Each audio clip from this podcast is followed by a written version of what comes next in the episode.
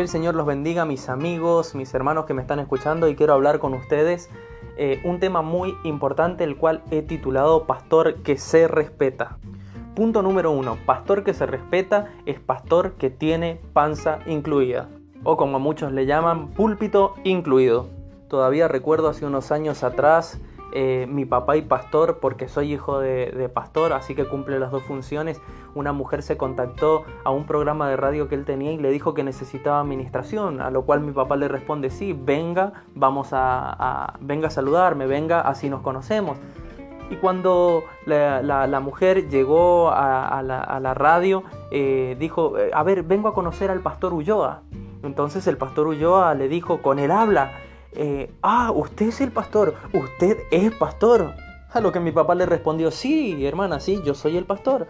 Uh, yo me lo imaginaba grandote, no sabía que era tan chiquito. Yo me lo imaginaba con, una, con una gran panza, como todos los pastores. Yo me lo imaginaba con joyas, con un anillo de oro, porque el pastor donde yo pertenecía era así.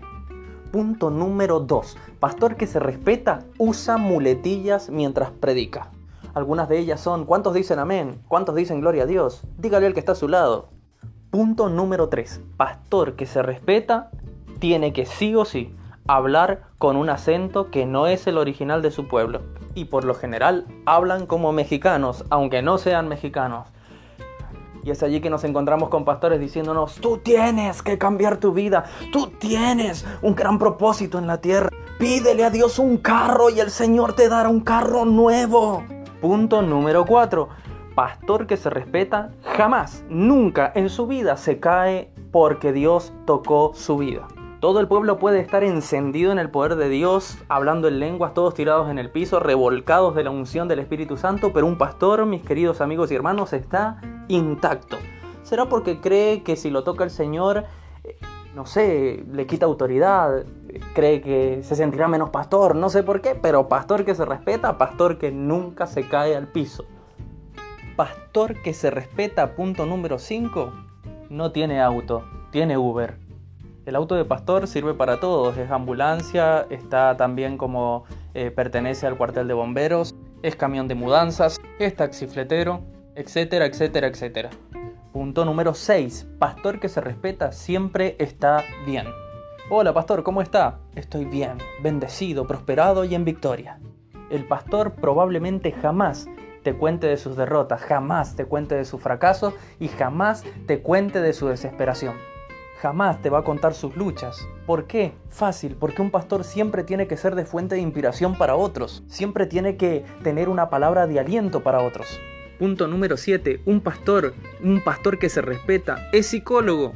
¿Por qué hay gente que no va al pastor por consejería, va al pastor por, para que alguien eh, eh, lo escuche simplemente? Pastor, me pasa esto, me pasa lo otro, me pasa aquello. Pero cuando llega la hora de aconsejar o que el pastor tenga que decir algo, tiene que decir algo, la gente dice, no, no, no, pastor, si eso ya lo sé, muchas gracias, me ha servido mucho hablar con usted y quizás el pastor ni abrió su boca.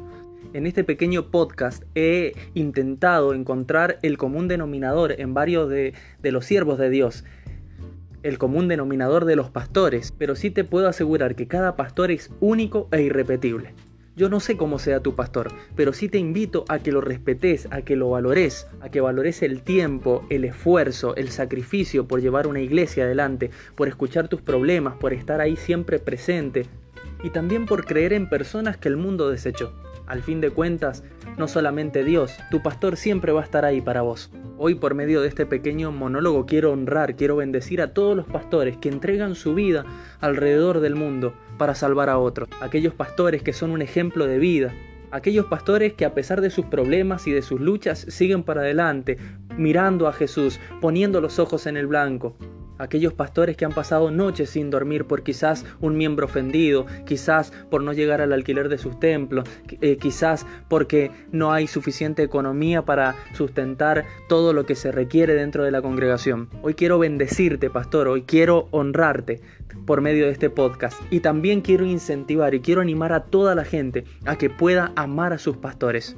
Amar a los pastores no es que le vayas a preguntar cómo estás, porque como decíamos anteriormente, ellos te van a decir que están bien, pero realmente muchas de, muchas de las veces no lo están. Entonces hoy te invito para que puedas orar por tus pastores. Y por qué no abrir un cuerpo de intercesión, un grupo de intercesión en la iglesia exclusivamente para respaldar a los pastores, ya que ellos son los que perciben los mayores ataques del enemigo. Y en lo personal creo que sería una de las mejores maneras de poder honrarlos, de poder honrar su trabajo, su esfuerzo y su sacrificio. Los pastores son de fierro, los pastores son un caño. Hoy te invito a enviarle este podcast a, tu pastor, para honrarlo, para bendecirlo y para decirle, vamos pastor, que esa pancita todavía se puede bajar, todavía hay tiempo.